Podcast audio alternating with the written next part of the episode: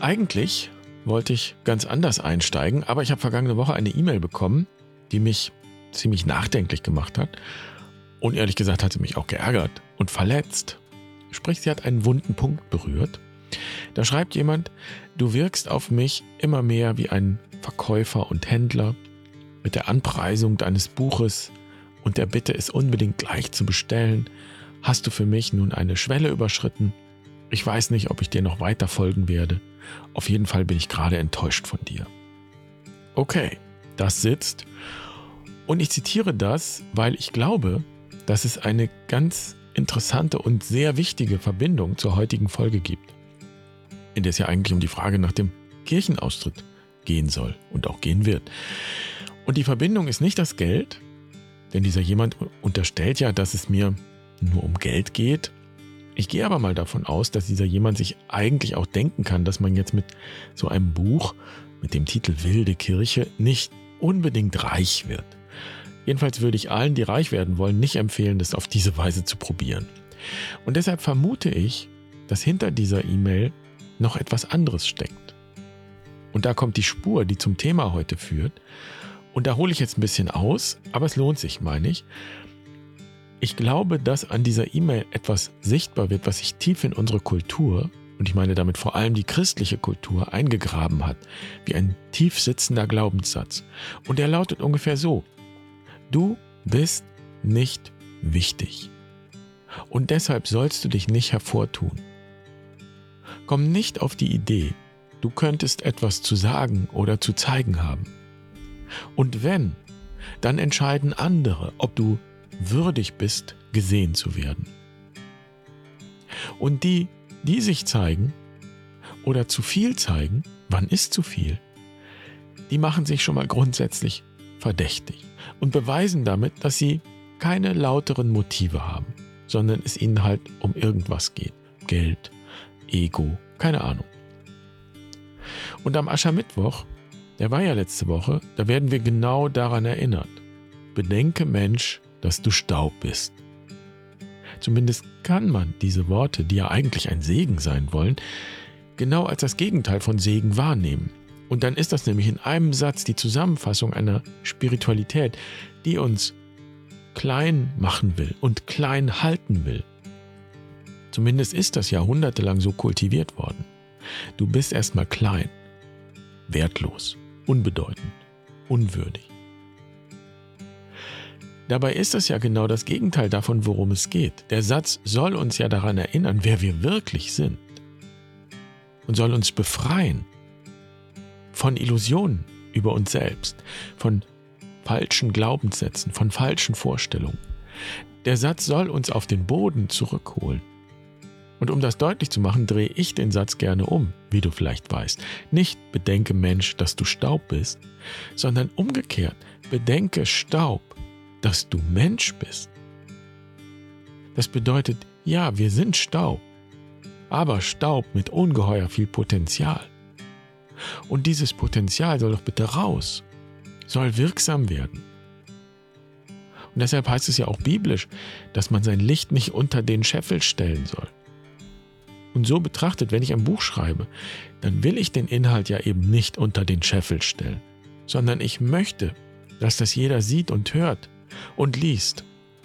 Also ich möchte natürlich im übertragenen Sinn verkaufen, wovon ich überzeugt bin. Und zwar genau diese Spiritualität möchte ich sichtbar werden lassen. Ich möchte, dass alle sehen, dass man die Dinge auch so betrachten kann. Vor allem die, die das so ähnlich sehen, und vielleicht bis hierhin gedacht haben, sie wären alleine. Ihr seid nicht allein.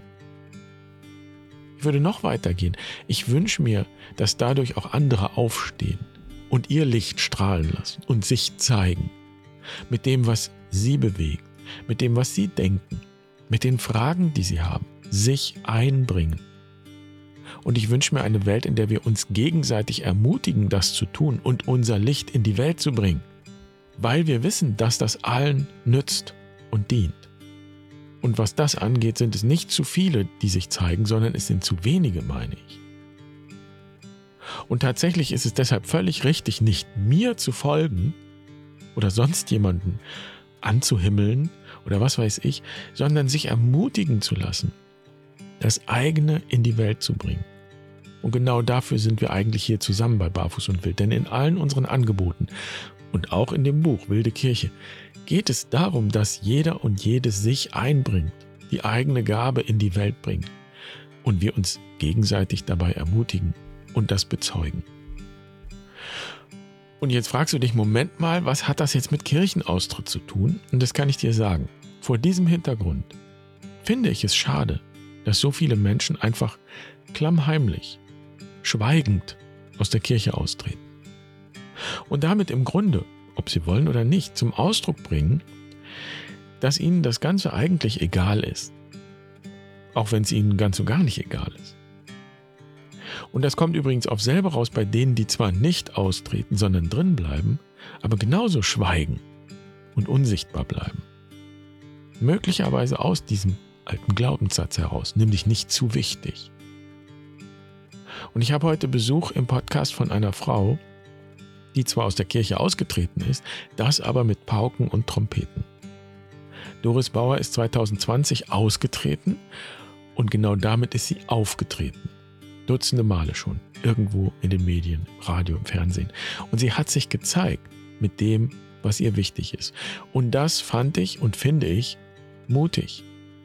Und so habe ich sie eingeladen in den Podcast. Und ich bin sicher, dass dieses Gespräch eine Ermutigung sein kann, den eigenen Weg zu suchen und zu finden und zu gehen und sich eben damit auch zu zeigen. Auch auf die Gefahr hin, dass man missverstanden wird.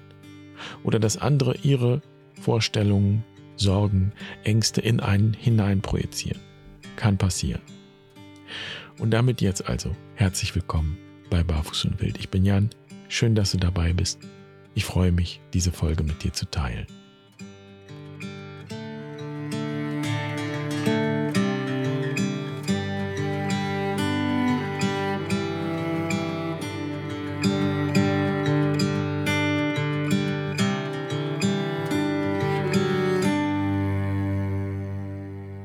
Bist ja laut ausgetreten und ich habe dein Austrittsstatement gelesen und dann habe ich die Kommentare darunter gelesen. Mhm.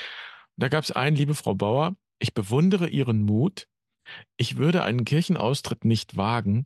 Die Angst vor der Hölle ist zu groß. Mhm. Die Kirche droht nicht umsonst ständig damit alles Gute. Ja. Hast, du, hast du Angst vor der Hölle? die Hölle ist für mich nicht irgendwann nach meinem Tod, sondern die Hölle kann schon hier und jetzt sein. Wir sehen es ja an vielen Stellen auf dieser Welt, wo mhm. für Menschen schon die Hölle ausgebrochen ist. Mhm. Die ganzen Kriege, die gerade zur Zeit wüten, die Gewalt, die überall ist. Und das ist Menschen gemacht. Wir haben dazu beigetragen oder Teile von uns haben dazu beigetragen und Deswegen äh, habe ich keine Angst vor einer Hölle, die vielleicht irgendwann nach meinem Tod kommen könnte, sondern mhm. äh, da habe ich keine Sorge vor. Mhm. Die gibt es für mich nicht. Es gab ja noch andere Kommentare auf der Seite, sehr interessant. Einer lese ich auch nochmal vor. Meinen Glückwunsch, dass Sie es geschafft haben, aus diesem Verein auszutreten. Und jetzt machen Sie noch einen kleinen Schritt und legen Ihren Kinderglauben ab und dann sind Sie ganz frei. Also ich höre ein bisschen den Applaus von ja, atheistischer, antikirchlicher Seite. Hast du Sorge, missverstanden zu werden mit deinem Austritt? Also Glaube ist für mich unabhängig von der Institution. Ähm, hat für mich nichts mit der Institution zu tun, sondern Glaube ist das, woran ich glaube, ist das, was mich trägt. Das ist so ein roter Faden für mich. Äh, der gibt mir Orientierung, für mein Leben. Und Glaube ist für mich weit mehr als das, was mhm. die römisch-katholische Kirche vermittelt. Hm. Es ist ein in sich geschlossenes System, ein autokratisches System, das, das einfach so geschaffen ist, dass es sich selbst erhält. Und wenn von, von diesem System aus, von den Verantwortlichen, äh, kein Veränderung, keine Veränderungsbereitschaft da ist, wird es so bleiben. Und das, was ich in den letzten Jahren wahrgenommen habe, ist, dass mit, mit allen Mitteln versucht wird, genau diese Macht zu erhalten. Und äh, ein System, äh, eine Methode wirkt sehr gut. Das ist nämlich das Aussitzen. Ich habe den Eindruck, dass äh, die Institution römisch-katholische Kirche es verinnerlicht hat, eine verinnerlichte Strategie hat, nämlich die Themen auszusitzen, solange bis Gras drüber gewachsen ist. Und bisher waren sie damit scheinbar erfolgreich.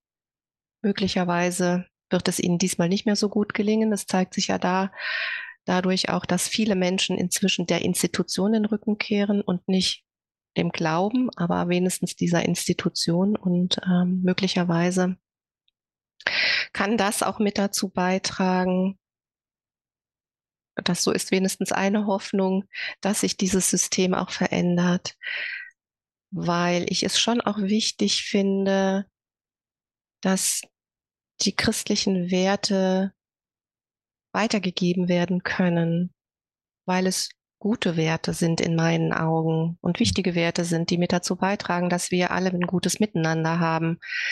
Und ähm,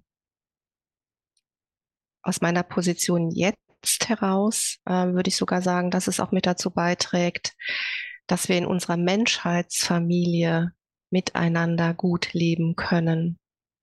Mhm. Und jeden und jede respektieren und akzeptieren. Mhm. Ein großes Anliegen für dich sind die Frauenrechte. Ja.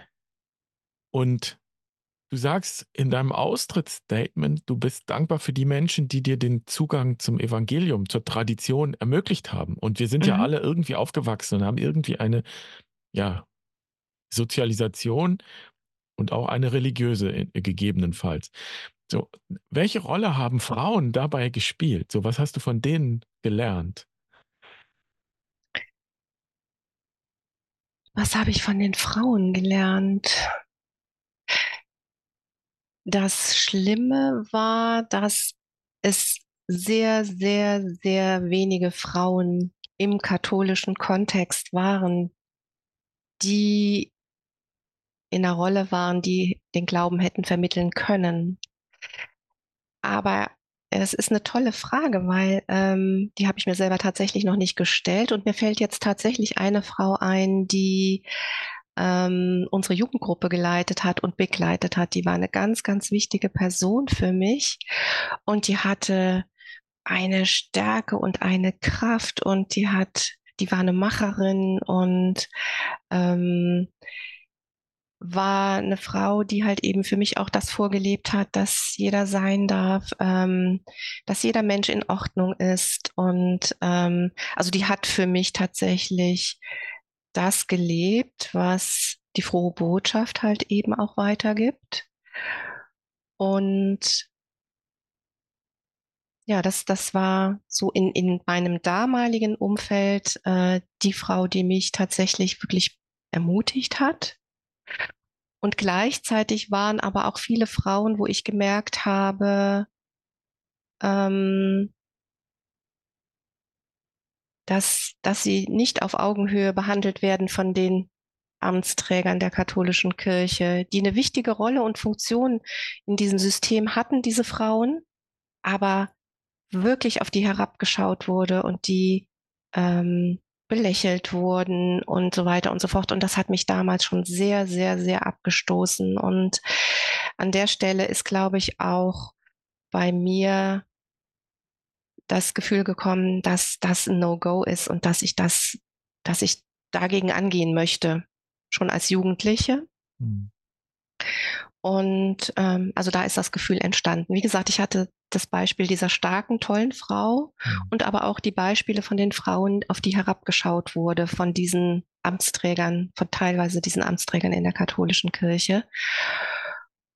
Und ähm, ich war Mitte 20, äh, als ich äh, schon die jüngste Pfarrgemeinderatsvorsitzende war und da schon an der Unterschriftenaktion mich beteiligt habe von Wir sind Kirche, wo es darum ging, äh, den Zölibat halt eben abzuschaffen und äh, Frauen das äh, die Gleichberechtigung, ne, äh, das Priesteramt zu ermöglichen.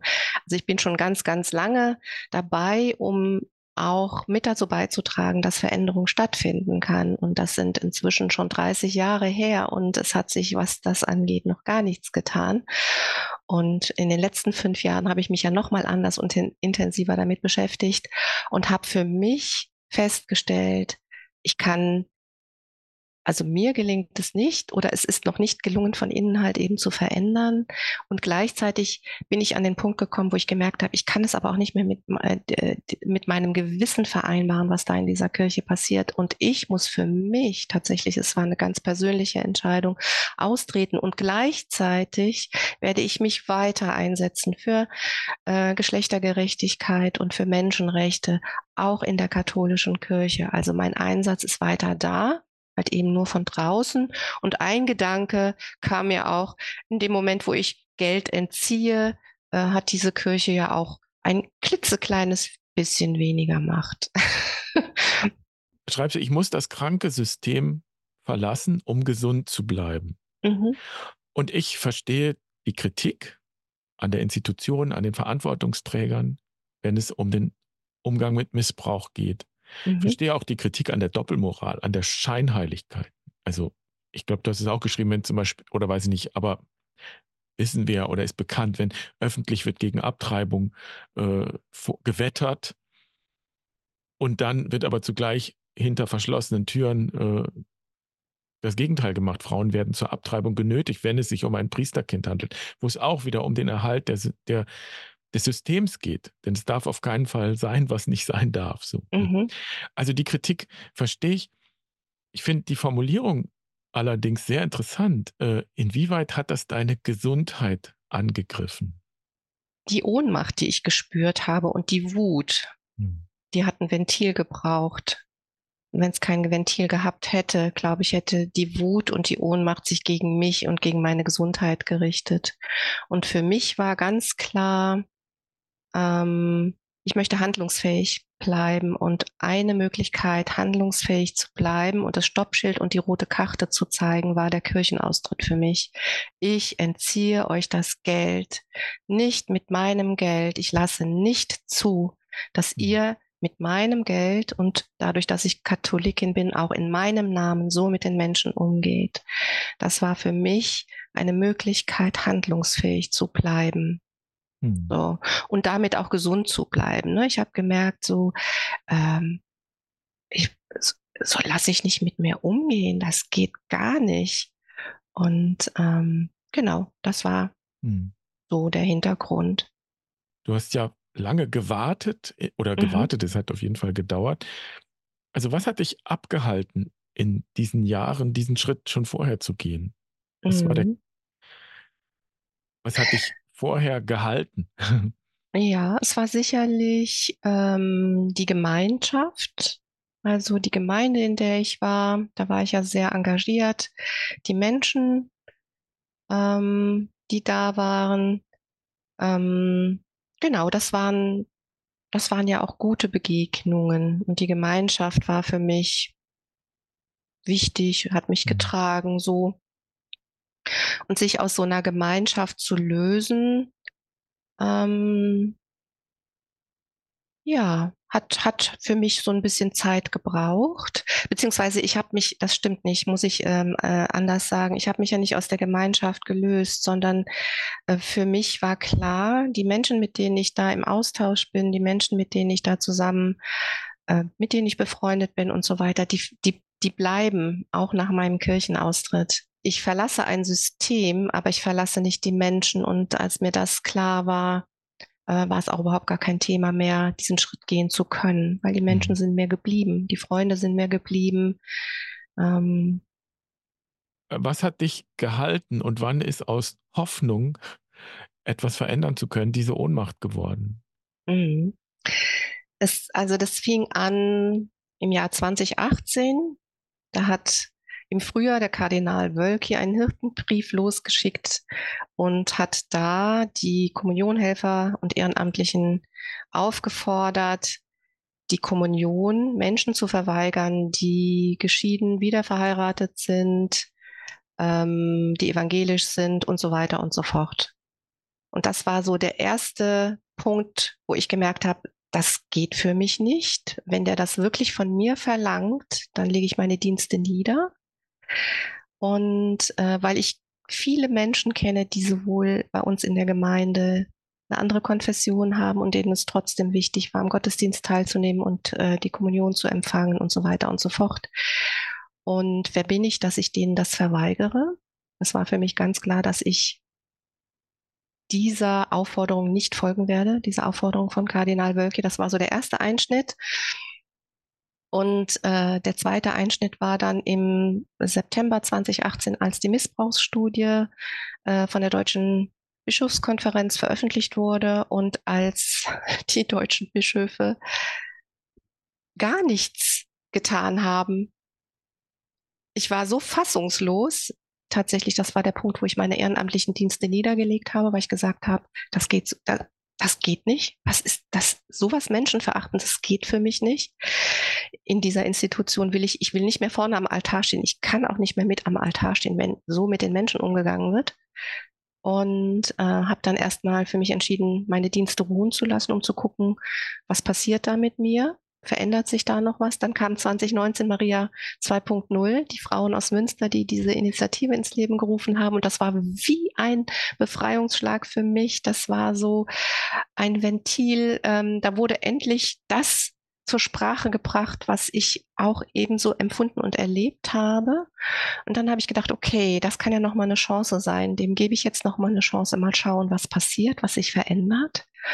Dann habe ich gesagt, okay, ein Jahr gebe ich mir doch, mal gucken, was passiert. Und nach einem Jahr ähm, ist nichts passiert, keine Veränderung. Und äh, dann war für mich klar, dass dieses System werde ich verlassen. Da ist für mich keine Hoffnung mehr. Oder ich finde da sehe da keine Hoffnung mehr, dass sich etwas verändert. Mhm. Das waren so die einschneidenden Erlebnisse, die da auf dem Weg zum Kirchenaustritt waren. Mhm. Das Institutionelle ist das eine, aber es ist ja auch eine ganz persönliche Entscheidung. Mhm. Und ich würde sagen, es geht nicht um richtig oder falsch. Ist es jetzt richtig gewesen, auszutreten oder ist es falsch gewesen? Sondern die Frage ist, was bedeutet es für mich? Welche mhm. Konsequenz hat es? Welche Möglichkeiten eröffnet es mir? Welche nimmt es mir? Hm. Mhm. Also diesen Blick. Was war dein Gewinn? Was war dein Verlust, wo du gedacht hast, wow, wenn ich jetzt, wenn ich gehe, dann verliere ich das? Ich habe nichts verloren durch meinen Kirchenaustritt. Im Gegenteil. Ich habe nur gewonnen. Es ist für mich die absolute Befreiung gewesen und ich habe wirklich nur gewonnen. Es ist, ich würde es jederzeit wieder machen. Es war genau die richtige Entscheidung. Und es war auch richtig, das war mir nochmal wichtig, laut auszutreten, weil es mir wichtig war, nochmal auf diese Missstände oder auch auf meinen Weg aufmerksam zu machen, auf die Missstände, die ich in dieser Institution römisch-katholische Kirche halt eben wahrnehme und erlebt habe und das über sehr, sehr, sehr, sehr lange Zeit. Und ähm, es war mir wichtig, damit auch eine Grenze zu setzen, ein Stoppschild zu setzen und das eben laut zu tun. Mhm. Das war mir wichtig und das war, war auch ein wichtiger Schritt nochmal. Mhm. Verlust keiner, Gewinn jede Menge. Mhm. und ich bin nach wie vor ja froh, dass ich diesen Schritt gegangen bin. Es hat sehr viel mehr Weite gebracht. Es hat ähm, also äh, es gibt dieses schöne Bild in der Bibel oder die Erzählung in der Bibel vom Emmausweg. Und genauso empfinde ich das. Ich bin auf dem Weg und ich habe so viele tolle Begegnungen, bereichernde Begegnungen und das Begrenzende, das Enge ist weg. Ähm, ich habe ähm, das, was mich trägt, ist mit dabei auf meinem Weg. Und ich bin offen, wohin mich der Weg führt. Und ich bin neugierig und hm. genau, freue mich. Laut auszutreten heißt ja auch, es hat ja auch, ist ein Ausdruck von Protest auch, hast du ja auch mhm. so formuliert. Also wie viel Resignation ist auch dabei? Ich kann sowieso nichts ändern mhm. an dem System, an der Institution, so wie sie jetzt gerade äh, ja, sich gestaltet. Mhm. Ich, ich würde es lieber Akzeptanz nennen. Resignation Resignation würde mich ja eher, so, so wie ich es sehen würde, eher handlungsunfähig machen. Aber in dem Moment, wo ich etwas akzeptiere, wie es ist, gibt es mir auch wieder die Möglichkeit äh, zu handeln und weiterzugehen und, und, und einen anderen Weg einzuschlagen oder eine Entscheidung zu treffen. So mhm. würde ich es würde ich sehen. Mhm. Ich frage mich natürlich selbst, warum bleibe ich eigentlich dann? Mhm. ne? Weil wenn es gar keinen Verlust gibt, warum sollte ich bleiben? Und ich glaube, dass sich viele diese Frage stellen, weil wir ähm, erleben ja, dass wirklich viele Menschen an dieser Schwelle stehen und sie fragen, drin bleiben, austreten. Mir ist dann kürzlich bewusst geworden, dass es überhaupt nur drei Länder auf der Welt gibt, wo sich Menschen diese Frage stellen. Also nur in Deutschland, Österreich und der Schweiz ist es überhaupt möglich, aus der Kirche auszutreten. In jedem anderen Land der Welt kannst du gar nicht aus der Kirche austreten. Also wenn wir jetzt in Südamerika wären, zum Beispiel, oder in irgendeinem anderen Land der Welt, hätte es diese Möglichkeit nicht. Du könntest auf kein Amt gehen. So. Was hättest du denn dann anders gemacht? Mhm. Ich setze mich ja weiter für Menschenrechte und Geschlechtergerechtigkeit ein. Das hätte ich dann auch weiter gemacht. Und ich hätte mich, so wie ich es jetzt auch mache, weiter auf den Weg gemacht, äh, um zu schauen, wie kann ich Spiritualität auch außerhalb dieser Institution, aus der ich in diesen anderen Ländern nicht offiziell austreten könnte, wie kann ich trotzdem Spiritualität leben? Ich meine, de facto gibt es ja gar kein außerhalb oder innerhalb, weil du kannst einfach nicht austreten. Du würdest ja, so wie du es jetzt beschreibst, ich würde es mal so übersetzen, du gehst halt dahin, wo es dir gefällt. Ja. Wo so. es mir gut geht auch. Ja, wo es dir Und gut wo, geht. wo Respekt ist, wo Respekt die Menschen ist. respektvoll behandelt ja. werden, auf Augenhöhe, dahin würde ich gehen. Und du kennst ja auch sicher Menschen, äh, mit denen du auch immer noch in Kontakt bist, die drin sind. Also wie, wie ist, wie würdest du das Verhältnis beschreiben? Guckt man sich jetzt wie in der Berliner Mauer so über die Mauer an und ruft sich zu, huhu, hallo Doris, du bist, du bist da, nee, ich bin also, hier. Nee, nee. Also wir sind äh, schon ähm, auch in Kontakt. Ähm, also ich bin zum Beispiel bei den Montagsgebeten ab und an äh, von den äh, Frauen von Maria 2.0 mit dabei. Die sind ja größtenteils noch in der Kirche, in der römisch-katholischen Kirche. Oder aber es gibt auch äh, einige Hauptamtliche, die trotzdem Kirche im Rahmen ihrer Möglichkeiten so gestalten, dass sie tatsächlich auf Augenhöhe ist und menschennah und menschenfreundlich ist und auch äh, das Evangelium weitergeben die gibt's. Ich finde es an der Stelle auch gut, dass es Möglichkeiten gibt oder dass diese Menschen sich auch selbst ermächtigen und andere Vorbilder leben, als andere Vorbilder leben. Und möglicherweise ist das auch, ähm, trägt es dazu bei, dass vielleicht trotzdem irgendwann auch immer mehr Menschen sich dem anschließen und, und diesen Vorbildern also ähm, nachleben, sage ich jetzt mal. Das braucht es wahrscheinlich auch. Äh, und ich denke auch, es ist kein richtig und kein falsch, sondern es ist eine jeweils persönliche Entscheidung. Hm. Und für mich war die Entscheidung wichtig, dass ich sie genauso getroffen habe.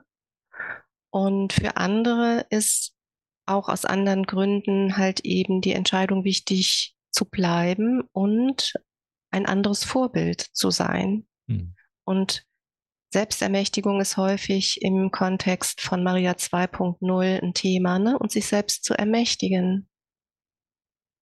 Weg von diesem Gehorsam, diesem, den die katholische Kirche einfordert, die römisch-katholische Kirche einfordert. Hm. Und ich bin inzwischen zu dem Verständnis gekommen, dass es ein Miteinander auch außerhalb, unabhängig von Mauern, dass das wichtig ist. Und äh, das ist mir auch nochmal so bewusst geworden. Wir machen hier auch ähm, interreligiöse Gottesdienste mit ähm, Frauen, äh, mit jüdischen Frauen, mit einer Hindu, äh, mit einer Muslima, mit einer Bahai. Und diese Gottesdienste sind unwahrscheinlich bereichernd, auch weil wir nach den Gemeinsamkeiten schauen und, ähm, und die Grenzen halt eben auch dadurch, also nicht auf die Grenzen gucken, sondern auf die Gemeinsamkeiten und das, was uns miteinander verbindet. Und das bringt so viel mehr als dieses Abschotten, Ausgrenzen. Ich bin katholisch, ich bin evangelisch, ich bin Muslima, ich bin Bahai, was auch immer. Mhm. Ähm, genau, das, das, das ist mir inzwischen wichtig.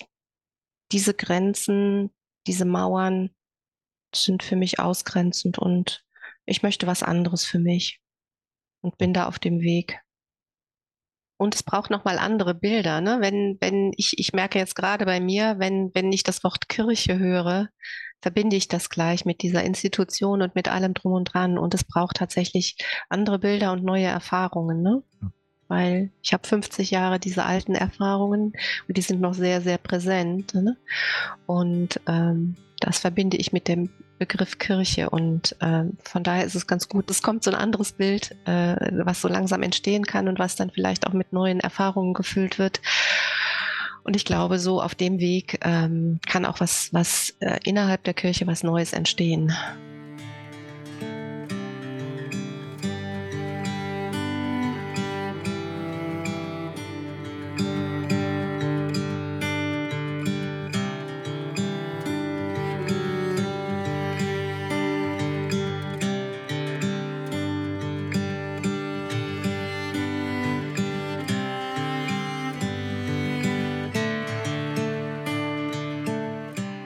Danke, Doris Bauer, für das Gespräch und das Zeugnis und die Gedanken. Und den letzten Gedanken möchte ich nochmal aufgreifen. Welches Bild habe ich eigentlich, wenn ich das Wort Kirche höre?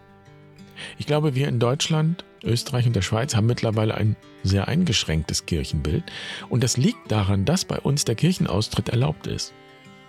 Denn das ist ja aus katholischer Sicht zumindest eine Sondergenehmigung aus Rom die es nur in diesen Ländern gibt und bei der es natürlich ums Geld geht. Sonst wäre sie ja gar nicht erlaubt. Und das ist nämlich das Seltsame daran und vielleicht auch das Skandalöse. Wenn es zum Beispiel um den Zölibat geht, heißt es ja immer, das müsse weltkirchlich geregelt werden. Da könne es keine Sonderwege geben, keine Sondergenehmigung.